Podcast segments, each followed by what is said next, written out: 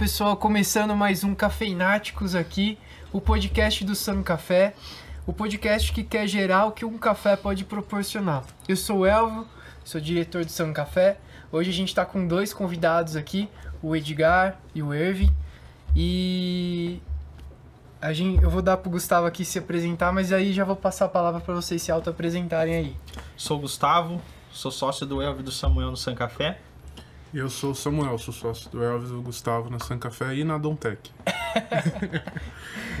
Ervin, por favor, se apresente pro pessoal aí. Bem, é um prazer estar aqui. Tem que falar no microfone? Não, não, não, pode falar normal, tá que bom. aqui os microfones tem que ter tomar cuidado, que eles são muito fortes. Então tem, tá bom. Então, sim, eu conheci vocês há pouco tempo atrás, né? E foi assim no momento que eu comecei a entender um pouco dessa linha de como fazer um café de qualidade.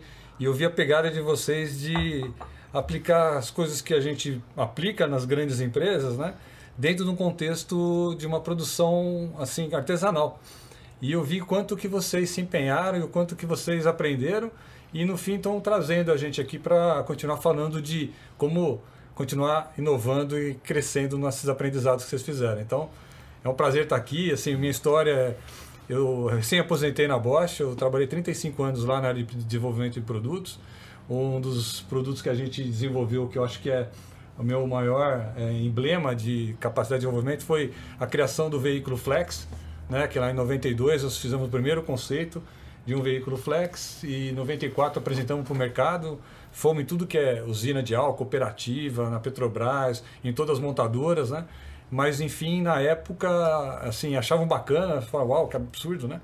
Eu posso botar álcool, gasolina no carro? Na época ninguém imaginava uma coisa dessa, né? A gente parava no posto, abastece com o quê? Ah, você que escolhe, pode botar um pouco de álcool, de gasolina, os caras ficavam malucos, né? E na época era totalmente fora da caixa. E aí, no fim, nada aconteceu.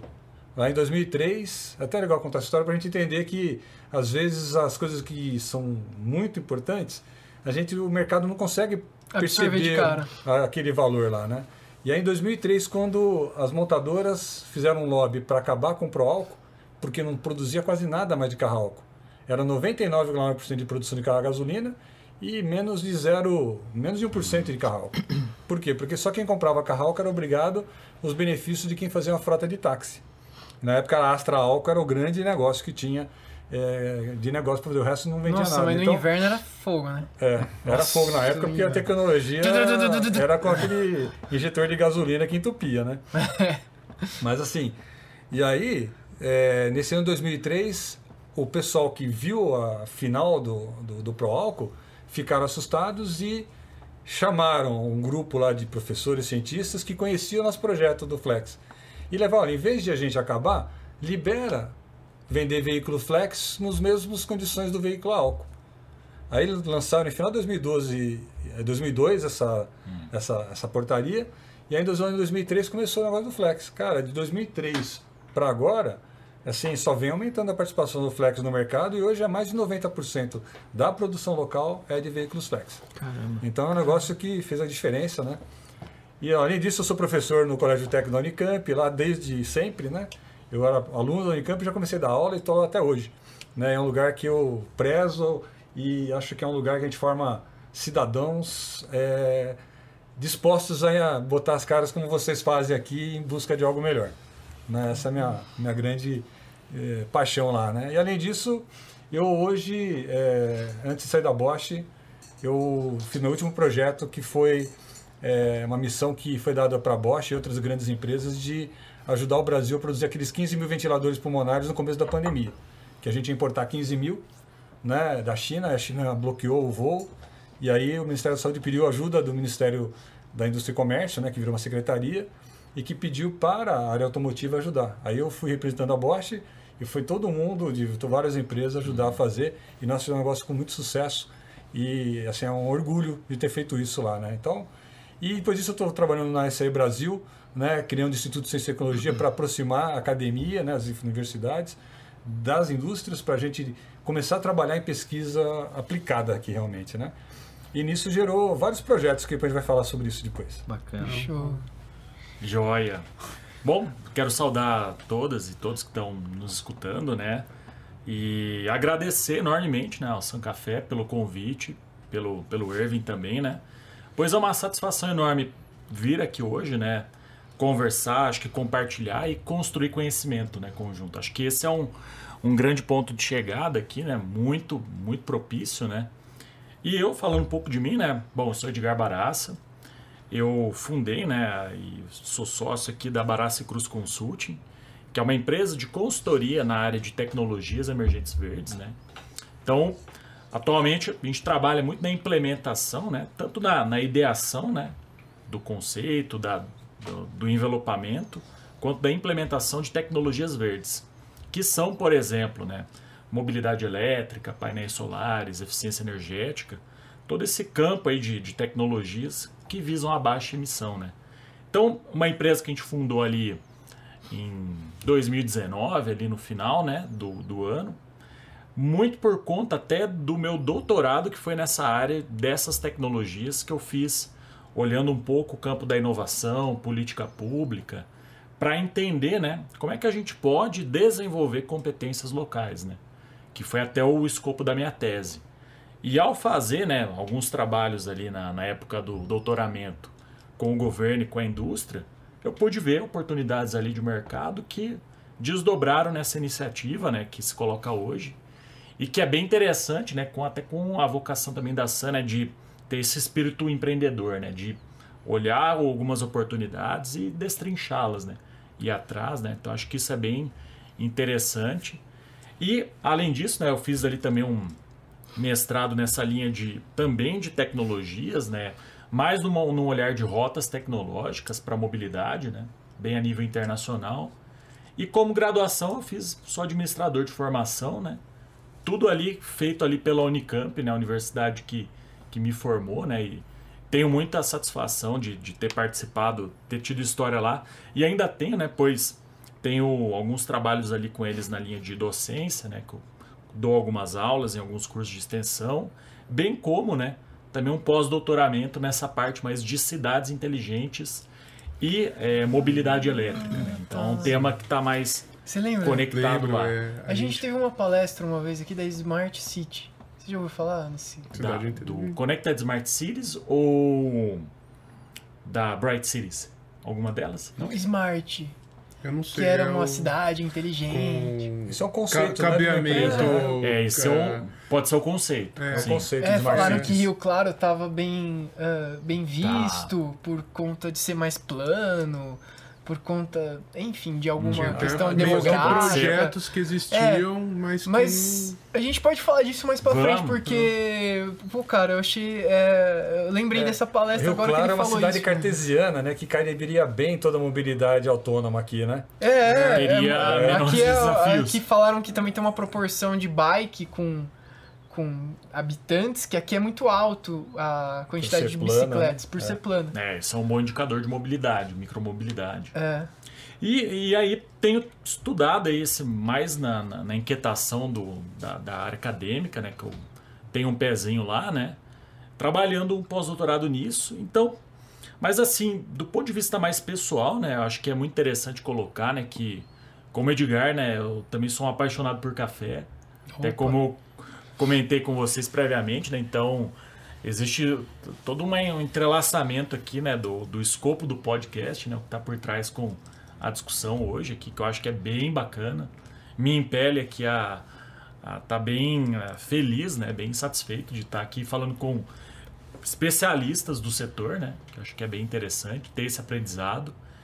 E tem um lado social também, né? Acho que nos idos ali, acho que mais de 2015, por ali, eu fundei uma, tipo, uma espécie de uma associação, né, de amparo a pessoas em estado de vulnerabilidade, né, que se chama Amparar, que a gente trabalha lá em Campinas, principalmente com moradores em situação de rua, né, que é um, um público aí bem desassistido, né, que tem crescido bastante.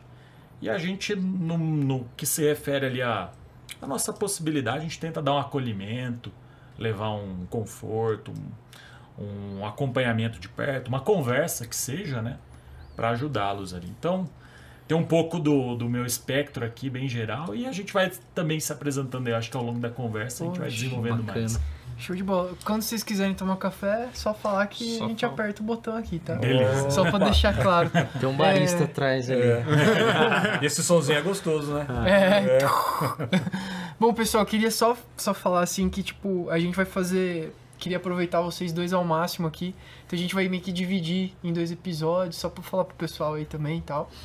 É, mas eu queria falar um pouco, ah, jogando agora pro Irving, é, qual foi o motivo ou o- a busca pelo Flex? Porque hoje eu, por exemplo, só lembro do ca- dos carros Flex. que É, foi quando eu então. cresci, é 2003, se a gente parar pra ver. E, e foi mesmo um lobby esse tempo todo? Foi um lobby, por isso que não surgiu o Flex antes? Assim, a política da parte de energia é algo que tem muito poder. Né? Então, quando você, se você for pensar lá antes dos anos 70, o Brasil não tinha nem Petrobras aqui, né? Em 1970 não existia Petrobras ah, não? ainda. Ah, não. Não, a gente importava tudo, que o petróleo era de graça, muito barato, não valia a pena você é, fazer porque não ia conseguir competir com os árabes lá, porque era muito barato. E de repente, nos anos 70, o petróleo deu um boom de preço. Aí a nossa balança comercial despencou. Né? Começamos a entrar em dívida e aí começou a disparar várias ações. Né? Em 70 surgiu a Petrobras, começamos a buscar extração de petróleo, começamos a criar as refinarias, começamos a criamos a Embrapa nos anos 70 e aí começou as pesquisas de como produzir outras formas de combustível, surgiu a ideia do álcool no final dos anos 70, né? E aí começou a misturar o álcool na gasolina em 78, mais ou menos, para tentar é, saía com 20% de, de álcool na gasolina, mas não tinha o álcool puro ainda. Aí no começo dos anos 70, a Petrobras, junto com o ITA, junto com um grupo de montadoras, fizeram o primeiro álcool. Andaram com uma frota de 100 veículos aí, milhões de quilômetros no Brasil, mostraram que era viável e lançaram o pacote do carro álcool no começo dos anos 70. E deu tão certo, porque o preço da gasolina era tão alto e o do álcool era tão barato que era assim, era não tinha motivo de eu comprar gasolina mais, né? Aí saiu, cara, você vê nos anos 70, chegamos a produzir na indústria nacional mais de 90% de carros a álcool e 10% da gasolina, saía da fábrica isso, né? Então, é, só tinha carro a álcool. Aí começou a dar um medaço na Petrobras, que tinha investido para produzir gasolina e só via saindo carro álcool da fábrica. Falei, cara, vamos ter que mexer com isso. E aí toda a distribuição do álcool já era Deles. centrada na Petrobras.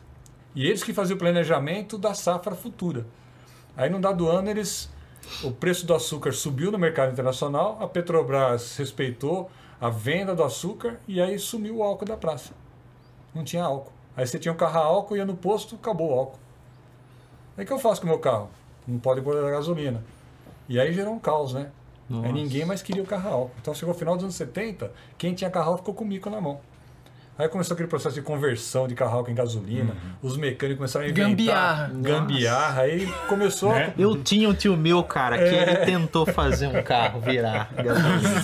é, é Ia isso aí. colocando aos pouquinhos, né? Até É, troca ele, ele clê, acostuma, ele faz não sei o acostuma. quê, troca a vela, muda a bobina. E o cara vai fazendo tentativa e erro, né?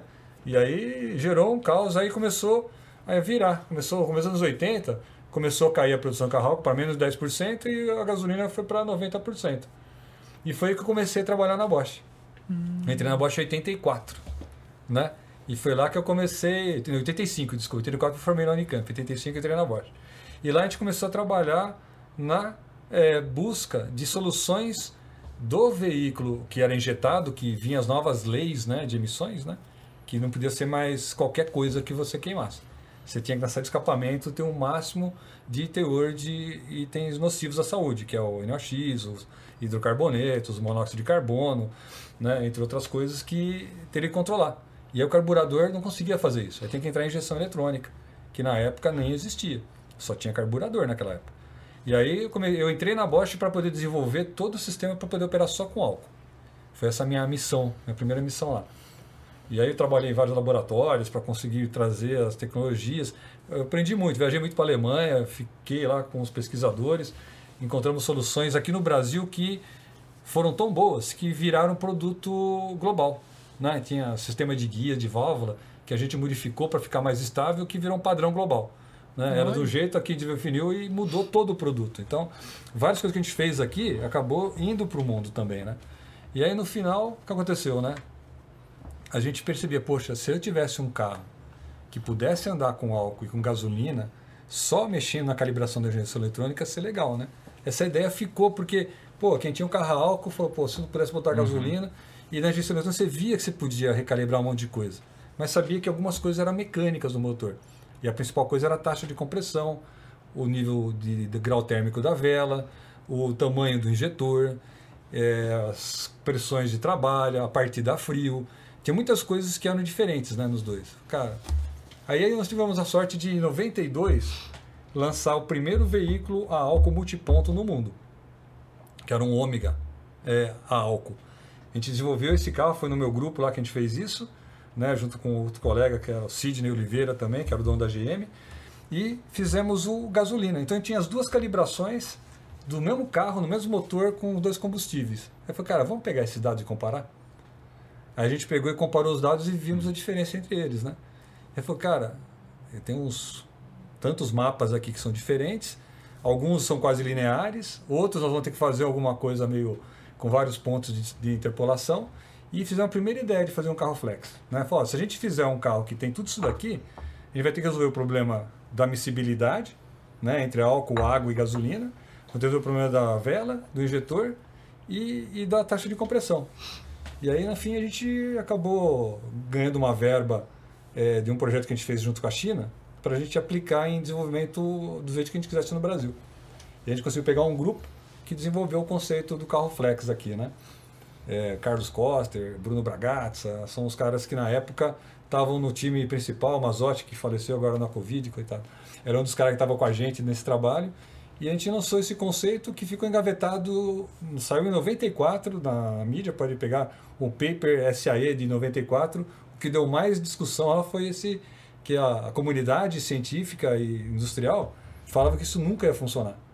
Nossa. Cara, Olha vai ser um pato, não vai nem nadar bem nem voar bem esse negócio, né? E no fim eles conheciam o carburador, mas não conhecia a injeção. E tudo que você tem hoje no motor, hoje você tem um motor que tem comando variável, acelerador variável, controle de detonação que eu posso mudar a sensibilidade. Eu posso fazer o meu motor mudar tanto que ele pode se adequar ao álcool e gasolina só com os controles que tem no motor. Então o motor hoje ele virou um motor é flex, na verdade, já. E ele se adequa ao combustível. Então, isso que a gente aprendeu ao longo dos anos, ele foi sendo aplicado e desenvolvido o contexto flex, que hoje você não tem um flex que é mais ou menos bom para um para o outro. Ele é otimizado para os dois, se quiser. Né? Então, e teve uma montadora que, que apostou mais? Ou todas compraram a ideia lá em Então, 2003? quem quis ver a primeira vez você foi a GM. A A, GM. GM foi quem nos ajudou dando o motor, nos ajudou emprestando várias pistões para a gente testar. A GM foi quem apoiou a ideia inicialmente. Uhum. Né? O Gutierrez lá, um grande parceiro que desenvolveu motores na GM, ele conseguiu um apoio lá da GM e nos apoiou nesse trabalho. Depois, quando lançou o Ômega Flex, a gente foi apresentando em todas as montadoras, né? A Volkswagen, por exemplo, quis apresentar para a matriz dela. Então ela não queria apresentar um Ômega. Então ela pediu para a gente fazer um golzinho na época Flex. Então a gente montou de última hora um golzinho que era um ômega dentro de um gol, assim, né? E demos um tapa rápido e apresentamos para eles. Aí a Alemanha achou legal, mas por quê? Vou gastar mais? O que, que o mercado. O mercado nem permitia vender isso na época. Não tinha uma lei que permitia eu vender um carro, que eu vendia como álcool e eu podia botar gasolina depois. Qual que é o IPVA que ia pagar, que era diferente, né? Qual que é o, o, o IPI que eu ia pagar também era diferente. Então ficou uma bagunça, ninguém sabia o que vender. Então tinha insegurança jurídica na época. Então não foi para frente. E a GM, tipo, ela apoiou vocês na, na, na, na concepção ali do projeto, doando motor, fazendo, estando junto ali É, com a o gente projeto. falava de problemas que aparecia, a gente falou, tem uma solução para isso aqui, testa aquilo lá. Aí Mas e aí, entregava- depois quando vocês foram apresentar na, pra Volks, não deu, não deu BO, não deu atrito? Não, eles porque não quando ficaram... a gente montou, apresentou o contexto na SAE, a gente apresentou para o mercado todo, Ah, né? ok. né? Não apresentou para a GM. Entendi. Né? A gente mencionou a GM que tinha nos apoiado, né? mas a gente não foi exclusivamente para a GM. né? E por mais que todo mundo quisesse ver aquilo no mercado na rua, aquele produto na rua, não conseguimos fazer isso. Como eu falei, isso foi só em 2003, quando eu vi uma tentativa né, de acabar com o, o Proálcool, foi que o professor Nigro né, levou essa bandeira, professor lá da USP, junto com um grupo de trabalho que ele tinha com empresas e tudo mais, levou a proposta, em vez de acabar com o Proálcool, é, lança essa possibilidade de você vender o carro flex com as mesmas vantagens que você tinha um carro a álcool na época. E foi aí que em 2003 lançou o primeiro carro a álcool flex do Brasil, foi um Gol. Logo em seguida veio o Polo, veio a GM, veio todo mundo, né? E o negócio disparou hoje 90% que será linha de produção é flex. E assim, Né? o, o Flex é um mercado mais brasileiro em si. É. No resto do mundo, não.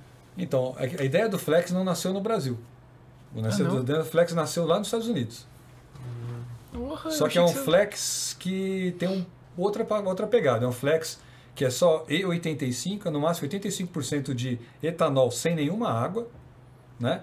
E é para um grupo lá da Califórnia que eles fecharam o mercado, né, para algumas frotas, era alguma Eu ideia. lembro, você tinha- quando você ia no posto, tinha três tipos de gasolina que você podia usar. É. Tinha, Mas tinha era com mais octanagem, sabe? Não, É, tem E10, é, Tem tinha a- E85, eu lembro que eu vi. E85 Daí, tipo, era- tinha valores diferentes. Uhum. Uma mais cara, outra mais barata. é. Então eles tinham não Eu ia só na mais que- barata, nisso. É. Essa tinha, só que era um conceito totalmente diferente, não podia ter álcool puro lá, então a partida frio era totalmente diferente e não tinha o problema da água na miscibilidade.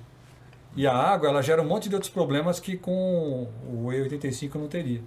E viu, Erwin, até te perguntar, na sua visão, qual que foi o maior desafio da engenharia local para conceber mesmo a solução para o mercado? Assim? Eu acho assim, a, a ideia inicial foi da possibilidade de fazer com E100, porque o mundo inteiro achava que essa água no álcool não ia misturar com a gasolina. Você botar água no álcool e gasolina, você para de fase, né? Uhum. Por que que dá? É uma condição brasileira que aquilo funciona, porque se um dia o Brasil abaixar de menos 6 graus, aquilo separa de fase. Até menos 6 graus, a nossa mistura com 6% de água vira uma, um- uma emulsão lá dentro. Baixou de 10 graus, a água começa a separar de toda essa mistura e vai para o fundo do tanque. Não pode ir para Serra Gaúcha. É, então, qual que é o problema do- da mistura álcool, álcool a- Campos do Jordão. É. é você baixar de menos 10. Né? E se tiver essa mistura, se tiver só álcool, não tem problema, se tiver só gasolina, não tem problema, mas se tiver as duas misturas, a água separa. Então, esse é um tema, como o Brasil, a gente fez uma média, quando que o Brasil abaixa de menos 6 aí? Chega a menos 10. Cara, estatisticamente era muito Pontual, raro. pontual. E até Acho hoje, que esse né? ano. né, É, teve agora uma- tá começando, É, né? esse ano foi muito Passando pesado, ali meio né? dois. Frios. Chegou a menos 7, né? É, lá, lá no sul, né? É, menos 7 É, mas geralmente eles falam que é a sensação Menos térmica, 10 é que o né? bicho não pega. é, Porque menos não 10 chegou, é. é. Não é a temperatura Ah. exata, é a sensação térmica. Que nem aqui em Rio É. Claro a gente teve uma vez lá fora que tava menos 4 na madrugada, mas não era menos 4. Isso. Era 2 graus, Mas a a sensação. sensação térmica que a gente tinha era de menos 4. Ah, Então, hoje em dia, eu acho que esse risco é muito baixo e a gente nunca teve uma reclamação por causa disso. ah, tá. Mas Então, é- Por isso que talvez lá América fora também Sul, não pegou a moda. né? Brasil. Aí sim, você vai para Argentina, aí lá tem menos 15, menos 20, aí lá misturar álcool, água e gasolina era crítico. Ah, entendi. Então lá a gente não pode pensar no E100 com água. Tem que ter uma resistência Esse no tanque. flex foi feito pro Brasil. É, então o. Brasil ele dá certinho por essas condições de condição É climática. o mercado brasileiro que. É o mercado. que Se você fazer um, um flex a- mundial, nós temos que tirar a água do álcool. Dá fazer E100 anido? Dá. Né? Então esse seria o álcool global. Né? Que dá para usar em qualquer temperatura, não tem problema nenhum. E do ponto de vista de algum componente, teve aquele que foi mais crítico para se aplicar a conversão, né, digamos Essa é assim. uma história muito legal, né? Porque quando a gente fez o Ômega, na época foi em 94 que a gente fez, né? Esse carro rodou até 2000. Rodou mais de 100 mil quilômetros. É? E o que acontecia nesse carro? Ele tudo funcionava bem, a não ser a bomba de combustível. A gente tinha uma bomba na época é, que era pro álcool, mas ela não aguentava a carga que a gente tinha que rodar pro álcool quando ela era em tanque, né? Porque a bomba, antigamente tinha uma bomba que parecia um, é, sei lá, uma bomba de quase um quilo, né? Com rolete, uma bomba mais sofisticada, que era muito cara, que usava nos primeiros Gol GTI da vida. Depois, quando o volume aumentou, ela ficou menorzinha e ficou dentro do tanque. E todo carro, depois tinha que ter uma bombinha dentro do tanque. E para o álcool, a bomba em tanque, ela era extremamente agressivo o álcool para ela. Ela não durava um mês. Corroía? Esse caro. Travava, os contatos entravam em curto, a escova desgastava. Ela tinha assim uns 20 problemas diferentes que aconteciam com ela. E a gente começou a perceber, cara, se a gente entrar nesse mercado, vamos precisar desenvolver uma bomba totalmente diferente dessa daqui. Já tinha um mapeamento de bomba. inúmeras bombas que a gente tinha trocado ao longo desses anos aí, né? E aí surgiu um desafio assim que foi muito legal, porque o, é, o álcool continua vendendo um pouquinho, aquele Astra álcool era o que mais vendia, E aí a, a GM, para dar um projeto global para a gente, falou: eu dou o projeto global para vocês, desde que vocês desenvolvam um- uma bomba para o Astra Álcool, em tanque. E a época assim, era um volume de mil carros por ano, era nada, né? E aí foi na hora que a gente pensou, cara, é a chance que eu tenho de pegar os nossos melhores caras e desenvolver a bomba pro Flex. Porque eu não tenho ainda ela, né? E aí eu falei, gêmeo, topo, mas vocês me pagam o desenvolvimento dessa bomba antecipado e separado. A GM topou, deu uma grana, a gente pegou os nossos melhores engenheiros de bomba, eram, tinha uns caras muito fera, Celso Fávero, um cara que até hoje faleceu também, mas era o cara que é, sonhava e vivia a bomba, ele sabia exatamente como resolver cada um daqueles problemas que tinha, mas era um projeto de bomba totalmente diferente do que a gente tinha. E aí ele falou, Celso, tua missão agora, esquece tudo e você vai desenvolver só aquela bomba. E ele trabalhou nesse projeto, aí fez uma bomba totalmente diferente de tudo que tinha no mercado. A gente fez aquele produto, lançamos no Astra Álcool, foi um sucesso. Puxa, que. E aí nós tínhamos a primeira bomba que podia entrar no carro flex. Um dia Hum, foi só- isso certo. foi nos anos 99, isso daí. E o carro flex só veio em 2003. Ah, e vocês já estavam com a bomba pronta. O único que tinha bomba era a gente. Então hoje o mercado de bomba flex, mais É de da 80% é Bosch. Uhum. E o concorrente tenta entrar, fica alguns anos ali, começa a dar tanto problema no campo, que os caras voltam e, Bosch, eu quero de novo aquela bomba de vocês lá. Então a gente sai e volta, sai e volta, porque a montadora não quer ter só um único fornecedor, né? É, né? Então ela sempre quer ter dois, né? Mas não consegue, porque a tecnologia por trás de uma bomba a álcool, ela é algo especial. Então esse é o, é um aprendizado, entendi. Um fator crítico é um aí. fator crítico que foi um trabalho também de, né, de perceber onde é que estava a nossa chance, né? Você transforma um problema numa... E foi material que vocês mudaram? Foi, foi geometria, cara, um monte de coisa. Desde pressão de mola, de contato de escova, de combinação de tipo de liga da escova, eliminação Nossa, de toda a parte elétrica. O mesmo. chicote era como se fosse um- uma câmara de escafandro dentro da bomba. Selava toda a parte contato elétrico e até a parte da flange lá fora, sem nada entrando na parte elétrica. Então a gente fez um, um chicote escafandro, fez uma bomba com toda a parte de comutação isolada e fizemos um pacote hidráulico com uma proteção contra a corrosão extremamente forte. Né? Então a gente não economizamos em nada, fomos no best of best em tudo ali, né? E aí, cara, pro cara copiar aquilo lá, são mais de 50 itens diferentes ali, né? Então é muito difícil copiar. Era uma bomba mesmo esse negócio. Era um... é um projetinho que eu guardo até, até hoje, o projetinho inicial que a gente fez lá, que ele ficou anos sem ninguém conseguir nem mexer uma vírgula nele. Caramba, hein? E tem um segredo que eu posso falar, que é, É, a única coisa que né? ninguém consegue copiar aquela bomba. Aham. Não dá pra copiar. Pô, legal. Imagina uma coisa que você não Fica até o copiar. final que ele vai falar, né? Não tem hacker que copia aquela bomba lá, cara. Desafia um hacker aí lá e achar a solução daquilo lá. Nem engenharia reversa, nem nada. Não, não tem o que fazer pra descobrir ali. Nossa. Foi uma coisa que pegou a gente. A gente descobriu depois de muita luta o qual que era o segredo daquilo. Aí falou, não vou mexer, deixa assim. Ah, certo. A gente, Nem vocês sabiam qual era o no segredo. começo não, porque muitas funcionavam bem, outras não. Que a gente foi legal. descobrir que tinha algumas características que a gente Padrões foi... de sucesso ali. É, a gente foi descobrindo onde é que estava, era uma combinação de vários fatores. Que se for tentar fazer isso uma combinação e o cara achar todas as combinações sem entender a razão, é uma combinação de milhões de fatores aí, de, Certo. de versões para o cara chegar lá. Ô, ô Irving, fala um pouco pra gente da, do que você tava falando do- dos respiradores da pandemia. Então, Made que eu achei Brasil. do Made in Brasil lá que você falou pra gente lá na firma. é, esse Cara, foi esse um- projeto também esse foi o projeto que eu mais o me maior orgulho. né, de proposta assim de. É, que é o trabalho que, quando começou a pandemia, né? Não sei se todo mundo lembra, é, a gente via aqui a notícia da Itália, o pessoal via fotos daquelas Assustador. Macas com o cara morto na entrada por falta de atendimento e não tinha respirador. E os caras, e a gente não sabia qual era o motivo ainda, né? E sabia que estava né? vindo para o Brasil. Cara. E a gente tinha Opa. uma informação de que o Brasil não tinha, dentro do SUS, respirador suficiente para atender o que já tinha normalmente aí. Se a gente tivesse a pandemia chegando aqui, aquela cena ia espalhar no Brasil inteiro. E aí o Brasil fez um pedido de 15 mil respiradores para a China. Na hora que estava embarcando, o governo chinês segurou o avião no, no pátio lá do aeroporto e não deixou o avião embarcar.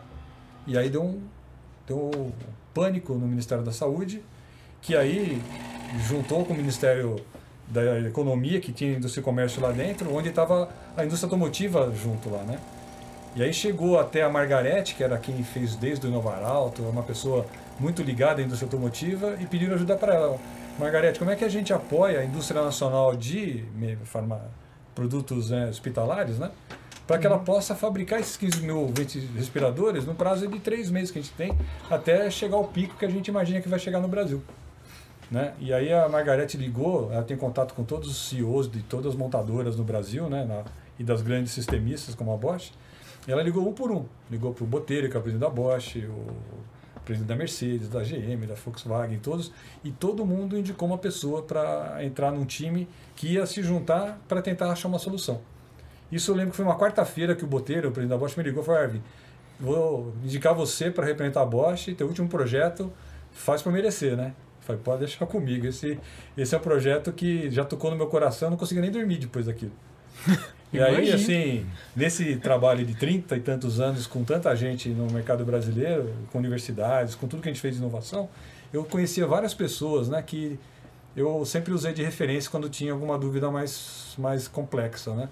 E aí eu liguei para esses caras, né? Liguei para o Henrique Rosenfeld aqui de São Carlos, liguei para o Jefferson Gomes do IPT na época, agora ele está na Embrapi liguei para o pessoal da Mercedes, o Camilo Adas, né, que é uns caras que eu sabia que eram pessoas que tinham essa visão de, de não, era só o dinheiro que eles queriam, eles queriam algo mais na carreira deles, né?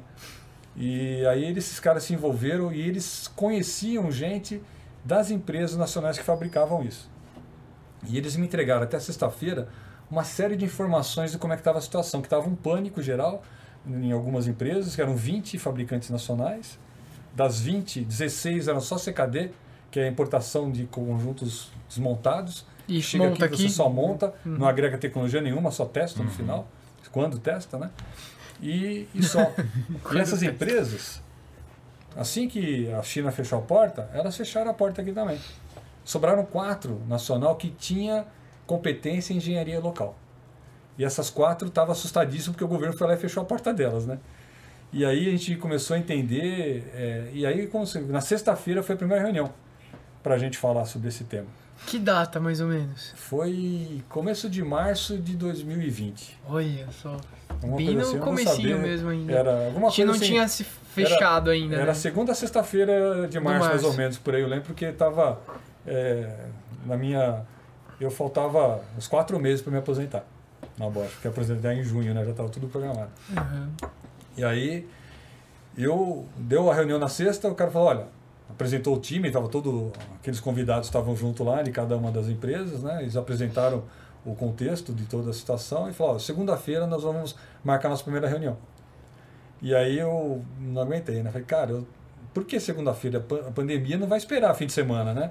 Nós temos que já juntar as forças, né? Mas precisa de informação. Aí eu contei tudo que já tinha de informação. Aí os caras falaram, cara, então amanhã já começa de novo isso aí então. Aí já começou a marcar sábado e domingo e foi um trabalho de 24 por 7 de verdade, onde a gente botou em prática tudo que a gente podia fazer e acho que é aí que surgiu algo que para mim foi encantador, porque juntou concorrentes com, com parceiros de uma forma como nunca teve. A gente juntou Mercedes, Volkswagen, ABB, Bosch, Mali, é, Toyota, num lugar só, sentados juntos para falar o que, que vocês precisam para que a gente sai da situação. Pegou uma empresa que estava em recuperação judicial, lá em São Bernardo, que não podia fornecer para o governo. O Bradesco ligou para a gente oferecendo ajuda e falou assim: precisamos que essa empresa saia da situação para poder fornecer para o governo. Aí o Bradesco pegou o grupo deles, tratava, trabalhava só com recuperação judicial e fez uma, uma operação, um contrato que nunca existiu na vida. Construiu um contrato totalmente novo para viabilizar uma empresa através de uma operação bancária, fornecer para o governo sem perder as garantias que o governo precisava para poder uhum, contratá-los, uhum. né? Foi um negócio fantástico, assim, ninguém acreditava que ia dar certo, todo mundo acreditava assim, isso não vai dar certo, isso não vai dar certo, isso não é. E no fim deu. E foi assim com tudo. Puxa. Tinha uns componentes que eram importados, a gente não tinha quem fabricava no Brasil, a gente juntou um fornecedor da Caoa, que também entrou no pacote, um fornecedor da Mercedes, discutiam, chamava os dois, analisava, ah, eu consigo fabricar essa parte, a gente monta aqui. Cara, a gente desenvolveu a cadeia de fornecedores através desses caras. A Bosch pegou metade dos é, temos 300 itens no respirador daquele lá, o mais simples. É mesmo? A gente pegou 150 componentezinhos, que é parafuso, molinha, para tubinho, fiozinho. Levou tudo para Bosch, montamos sete pequenas linhas de subconjuntos. Que chegava 10 itenzinhos, saía um subconjunto montado. E fez sete linhas para eles, começou a montar tudo lá na Bosch, entregava subconjunto para eles. Aí a Flextronics foi uma empresa que, na minha opinião, eu admiro eles até hoje, uma empresa que puxou toda a parte de que nem o Ari fez aqui com vocês, né, de pensar um processo Lean, Uhum. a Flextronics fez isso lá com a KTK. E aí a Toyota veio e colocou o, o Kaizen Toyotismo. deles É. para rodar melhorias contínuas o tempo todo lá dentro. Então foi um negócio assim, maravilhoso. Aí deu três meses, cara, a gente saiu de dois por dia e foi para 95 por dia. Nossa. E assim, com qualidade, testado, o pessoal da ABB, E 100% Que- brasileiro. 100% brasileiro.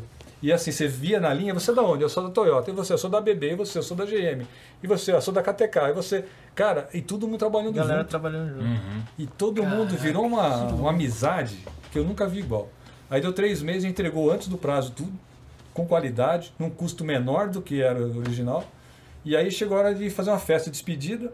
E lá a gente conversando lá, poxa, nós vamos despedir mesmo, cara? Depois de tudo que a gente fez, vamos fazer o que daqui pra frente? Vai desmanchar? E aí surgiu a ideia de a gente, em vez de usar a tecnologia para salvar a vida, que foi o que a gente tinha feito até aquele momento, pensar como é que a gente podia salvar algo que era muito caro para a gente, que era essa cadeia produtiva da, da automobilística, né? Cara, se a gente pegar tudo que a gente fez aqui agora, cara, a gente ia importar 15 mil ventiladores, achamos um jeito de não importar em três meses. Se a gente quiser pegar alguma coisa que a gente importa da indústria automotiva e fazer isso de novo, a gente em três meses a gente faz aqui no Brasil, qualquer coisa. Os caras, puta, legal, né? A gente pegou e ligou para Margarete, que foi quem tinha chamado a gente, né? Lá mesmo, foi Margarete. Será que a gente não pode agora, em vez de você pedir uma coisa, a gente pedir uma coisa para você, o que, que é? A gente quer entender como é que a gente pode usar essa nossa forma de trabalhar para apoiar a indústria automotiva, tentando evitar importações, que hoje está cada vez maior. Puta, a Margarete começou a dar pulo de alegria. Ela falou, Ervin, conta com a gente, nós vamos montar um projeto em conjunto disso daí. E foi aí que nasceu o chamado MIB, Made in Brasil, na época era ilimitado, foi o nome que deu na hora lá, né? A gente quer fazer tudo no Brasil, não pode ter limite. Ah, não dá, não, não tem, não dá. Né? É muito fácil falar que não dá, né? É. O que a gente tinha nesse grupo assim, não tem, não dá. Tem que dar. Como? Não sei, mas nós vamos ter que mudar. Essa não dá, essa, essa final de história não tem mais. E foi assim que a gente começou. Aí a gente teve acesso da Margarete a uma lista de tudo que a gente importava. Pegamos 2018, 19 e 20, né, que estava no comecinho lá. É, já era metade do ano, agosto, mais ou menos, setembro, né? Já tinha boa, boa para 2020. Falei, ah, vamos pegar só 2019, que estava bem, bem claro, né? E ver tudo que a gente importou. Era uma lista de 50 bilhões de dólares de importação que tinha lá. A gente começou a agrupar, agrupar, agrupar, agrupar. E encontramos cinco grupos de produtos, tipo grupos de metálicos peças acabadas, grupos de eletroeletrônicos já montados, o grupo de conjuntos eletromecânicos, o grupo de câmbios automáticos, né? E tinha mais outros dois que eram um pouquinho menores, ficamos só nesses cinco grupos. E plásticos, que eu não falei, plásticos também, que era um grupo menor, mas parecia que era fácil de gente abordar. E tudo isso aí deu 18 bilhões de dólares. Né? O metálicos com 7 bi, um com 5 bi. Falei, cara, foi uma galera que- isso aqui, velho. Vamos criar, assim a gente- emprego. É, cara, é fantástico. Cara, a coisa gente de fez a conta, a cada isso. um bi de dólar que você traz para o Brasil, gera 10 mil empregos bons, bons, né? Emprego bom. Ah, eles estimaram é isso? cara que compra carro. A gente fez uma ideia, porque lá na Aham. Bosch a gente tem. A Bosch faturou um bi de dólar. Né? E a Bosch tem 10 mil empregados. Eu fiz essa conta, assim. Ah, tá. Então, Mas tem efeitos multiplicadores econômicos é, poderosos. Nossa, então, é. Então, assim, eu peguei. assim, é muito mais que isso, mas só para você ter uma ideia, eu falei assim: ó, se você trouxer um bi de dólar para o Brasil, fabricado aqui, você vai ter 10 mil pessoas a mais por ano comprando carro todo ano. Porque são emprego, em- é, geradores de emprego de pessoas que, Que possam vão- comprar carro. É. É, é, foi essa Foi estimativa. essa estimativa, Ah, né? Então, entendi. Uhum. cara, é um negócio que cresce Fora os empregos que a pessoa que não troca o carro, então, imagina. É. Que devia ter demais. Então era algo que assim faz muito sentido trazer um bi. A gente tinha 18 bi naquela lista, né? Era 180 mil novos empregos ali que a gente podia, se fosse 100%, mas assim, É. 100% era potencial. Mas se tivesse 15, 20% daquilo, já era um baita de um, um negócio legal, né? E aí a ideia foi, como tinha quatro empresas que fabricavam ventilador e fizemos quatro grupos de apoio, quatro consórcios, né? Falei assim, Margarete, vamos criar cinco grupos de trabalho, um de metálicos, um de plásticos, um eletroeletrônico, um de conjuntos mecânicos e câmbio automático, para a gente criar os grupos que a gente fez para disparar essas ações. E vamos criar o mesmo contexto que a gente tinha no ventilador. O que, que era? Eu tinha um pedido de 15 mil ventiladores que eu tinha que atender. Vamos criar um pedido para cada um desses cinco grupos aqui. A ideia veio do Rosenfeld, veio do. Na final, vamos criar um projeto piloto que seria escolher o produto mais adequado que todo mundo aceite. Vamos focar nesse para mapear a cadeia inteira, entender onde é que estão os problemas da cadeia e fazer a gente fabricar localmente. Né? Então foi, esse foi o startup. Esse negócio começou é, em novembro do ano passado, onde os grupos se montaram. E aí é, a gente, no começo desse ano, a gente falou assim, vamos oficializar isso? Nós vamos fazer uma portaria nacional, como tem do, do Rota 2030, como tem outras, né? Para falar desse MIB, porque ele é um programa que acho que vale a pena oficializar. A gente trabalhou para redigir a portaria e aí o, o, secretário da Indústria e Comércio aprovou a portaria agora em dia 7 de outubro. Ela saiu no Diário Oficial e, para você ter uma ideia, tem 16 associações que se comprometeram a trabalhar junto nesses projetos. Já chego, gente, já pode é, Ou seja, você fala, tá, a Anfávia, que é a maior associação de produtores de carro, estão lá dentro, e de verdade, não é que eles estão lá, eles estão lá com garra para poder dar certo isso daqui. Tal tá Sim Peças, que tem mais de 550 empresas de grande, médio e pequeno porte fornecendo para a indústria automotiva. Tem a Bimac, que é a grande produtora dos equipamentos que vão nas fábricas. Você tem a, a, a Abicemi, que fabrica semicondutores, está com a gente. A Bini, que fabrica eletroeletrônicos, a, a BAL, que fabrica é, alumínio, né, base de alumínio, a, a, a Aço Brasil, que é quem desenvolve os componentes metálicos. Cara, tem 16 associações que indicaram um representante para estar tá nesse grupo, para a gente ter um comitê é, executivo acompanhando o trabalho desses. É, começou com cinco grupos de trabalho, e aí, com a falta dos semicondutores, criaram um grupo, que é o grupo 6, para entender o porquê que o Brasil não pode ficar autossuficiente em semicondutores também. É alguma coisa que a gente achava que não podia. É, saiu a notícia agora que a indústria automotiva estava parada por conta disso. Né? Falta de semicondutores que só é. tem em poucos lugares no mundo que fabrica. E o Brasil, apesar de tudo, a gente não sabia qual era o mapeamento do Brasil. Né? Com esse trabalho, a gente estudou o mercado nacional, entendemos que nós temos 26 empresas de engenharia que desenvolvem soluções de projetos de semicondutores para o mundo inteiro, mas não para o Brasil. Uma Intel contrata nosso escritório para desenvolver soluções para eles, uma Samsung contrata para desenvolver soluções para eles. Enfim, nós temos grupos aqui que trabalham para o mundo inteiro em soluções globais. Nós temos uma linha de produção que fornece um bi de dólar de semicondutores, memórias e pequenos processadores para o mercado nacional e exporta um pouco disso. E tem uma capacidade ociosa de 20%. Só que é projetos de coisas padrões, assim, que não é o que está faltando no mundo. Só que a gente não tem a conexão de tudo isso no Brasil. E agora o que está faltando é a gente gerar uma percepção que a gente pode e ligar essas coisas todas. É o que o grupo está fazendo. Então, tem um grupo agora entendendo, estão pegando um produto que usa muito no Brasil, um elemento X lá, que não tem ninguém fabricando, para ver qual que seria o custo de a gente fabricar isso aqui, do começo ao fim. Então já começou a rodar nos semicondutores. O grupo de câmbio automático é um grupo que viu que. Você tem qual? Eu sou o representante, junto com a Margarete, tá do, comitê do comitê executivo. executivo. Então eu estou acompanhando todos os, os grupos, cinco na grupos. verdade. Uhum. Então eu ajudei a montar o GT1. O líder do GT1 é o Carlos Sakuramoto, que é um dos diretores da GM. O líder do grupo 2 é o, o que é do, do Eletroeletrônicos, é o, o, o Flávio Sakai que é um dos diretores da Harman. Né, do grupo 3 é o Thiago Bastos, que é um dos diretores da, da Bosch na parte de direção elétrica. Né? E o grupo 4 é, é, é, o, é um cara que foi muito bom no, no ventilador, que ele é o presidente da Binfer, que é o cara que desenvolve as ferramentas no Brasil inteiro, é, um, é uma associação de ferramenteiros, né? Hum. que é o Dilman, Christian Dilman. E o grupo 6 é o grupo 5 é do câmbio automático, é o Joirineu, que é um dos diretores da Stellantis agora. E do grupo 6 é o, o Antônio, é, Antônio Sérgio Martins, que é um dos é, CEOs, não é CEO, mas é um dos, é um dos C-level da Stellantis também, que já trabalhou com semicondutores no passado e está trabalhando nesse assunto. Então, é só caras assim que estão. A gana que a gente tinha no ventilador, tem os caras com a gana para essas cadeias todas lá. Então, eu estou vendo no Brasil alguém fazendo uma inteligência da cadeia produtiva, entendendo desde a matéria-prima, da minério, até o produto final no, no teu cliente, mapeando, entendendo por que, que a gente não é competitivo. Isso está gerando ideias e percepções. Então, pra você ter uma ideia, tem um PADIS, que é um programa de apoio a desenvolvimento de eletrônica né, para microeletrônica. É um programa que ia acabar agora, final desse ano. E ninguém sabia da importância do PADIS. Na hora que a gente foi ver o, como o PADIS influenciou esse 1 bi de dólar que a gente fatura hoje no Brasil, descobriu que o PADIS era fundamental e não podia acabar final do ano. Aí o grupo já foi lá, pegou todo o material que a gente juntou, chamou o, a- uma, uma reunião lá com a Câmara né, dos Deputados Federais, lá, como é que chamam? Uma, é, esqueci o nome da reunião que eles fazem. lá. Assembleia?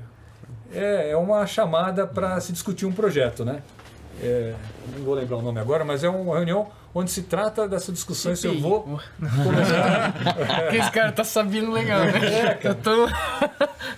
E aí fizeram essa reunião, cara, e estava tão bem preparada que os caras já praticamente, acho que a semana que vem vai ter a decisão de eu votar em ritmo de urgência para aprovar o PADIS esse ano ainda, para viabilizar ele, para que a gente possa implementar a cadeia inteira aqui no Brasil de semicondutores, né?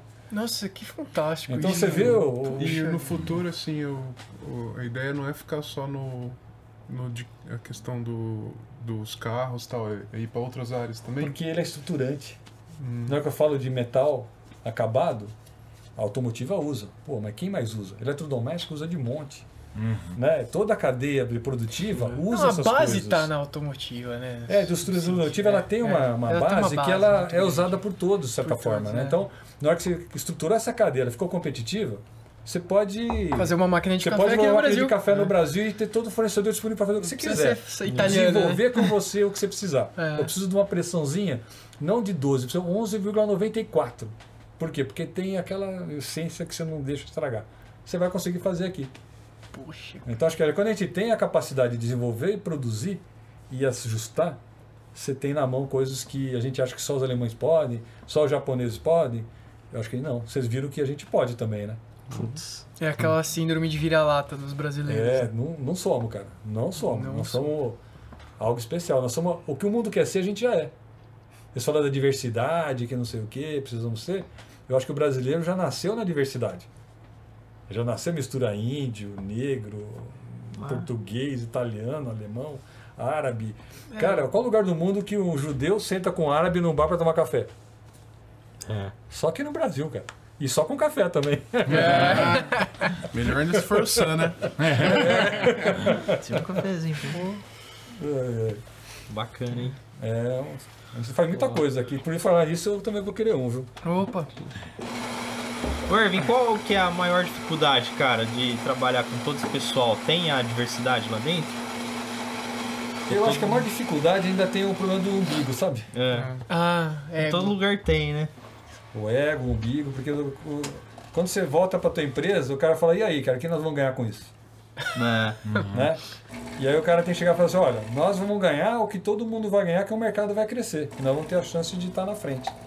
Porque se ele for querer ganhar naquele projeto ali, A curto prazo, a curto né? prazo É. ele, ele É. vai sair errado já. Então, a grande dificuldade é, aqui nós não pensamos na tua empresa, nós pensamos Brasil. Uhum. Isso Né? é legal. Essa é a diferença. Uma visão maior, né? É a visão maior. E isso que faz a diferença também, porque quando você vai lá na porta do secretário, do ministério, fala, ó, precisamos que o Padis volte a funcionar. Porque se o Padis não funcionar, o Brasil não tem chance de evoluir no semicondutor. Aí fala, ah, você tá falando porque você vive de semicondutor, você não sei o quê. Ele bate porque você você está pedindo favor, todo mundo vem pedir favor pro governo. Você tem que ser autossustentável. Só que na hora que ele foi ver lá, quem tava? Tava Anfávia, tava o Sim de Peças, tava a Bimac, tava o cara do semicondutor, tava a Bini, tava todo mundo lá.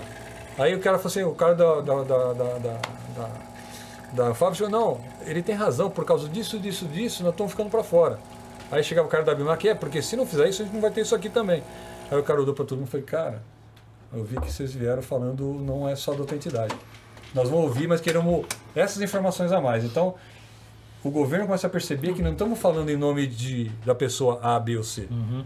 Nós estamos falando em nome de Mercado, uma- um né? grupo de pessoas, uma rede que quer deixar o Brasil mais E competitivo. é uma macroeconomia que vai gerar emprego, vai Renda, gerar um renda. Pra quem ganha é o Brasil, né, cara? Nossa, Quem imagina esse Brasileiros, né? Imagina essa venda de, de, de, de semicondutor, de peças, gerando nota fiscal. Sim. É Eles, imposto. eles apresentaram isso pro governo. Falaram, Imposto, vocês cara. vão abrir mão do PADIS desse valor, que é o imposto que você vai deixar de recolher, né, para produzir isso aqui, mas no fim, se isso aqui crescer na medida que a gente está falando, você vai ganhar muito mais no bruto, né, no total, do que você tem hoje, É. recolhendo o PADIS, né?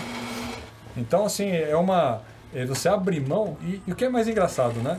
O cara que a gente veio apresentar, o presidente da Bicem é um cara fantástico, né? Ele conhece o mundo inteiro, já viajou para todos os lugares, sabe exatamente como funciona lá na Tailândia, na, lá em Taiwan, que é onde é o centro de produção disso, né?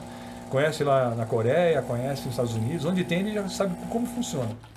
E fala assim, quem subvencia menos essa indústria paga 7% no mínimo de benefício de todo o faturamento dessas empresas. Nós estamos pedindo para isso nem 4%. Nós queremos metade do que os caras pedem lá fora para ser competitivo nesse mercadinho que estão falando. Você quer que a gente cresça e faça muito mais? Dá os 7, 8% para a gente, dá um padis dobrado, né? E com uma estrutura mais adequada para fazer isso, não é só dar o dinheiro para quem não sabe o que fazer com ele, você estrutura a rede para poder receber o dinheiro, né? E aí fazer aquilo dar, dar certo. É o que a gente tem que começar a trabalhar. Porque hoje, se a gente dá o dinheiro sem estar estruturado, a gente não sabe o que fazer com ele.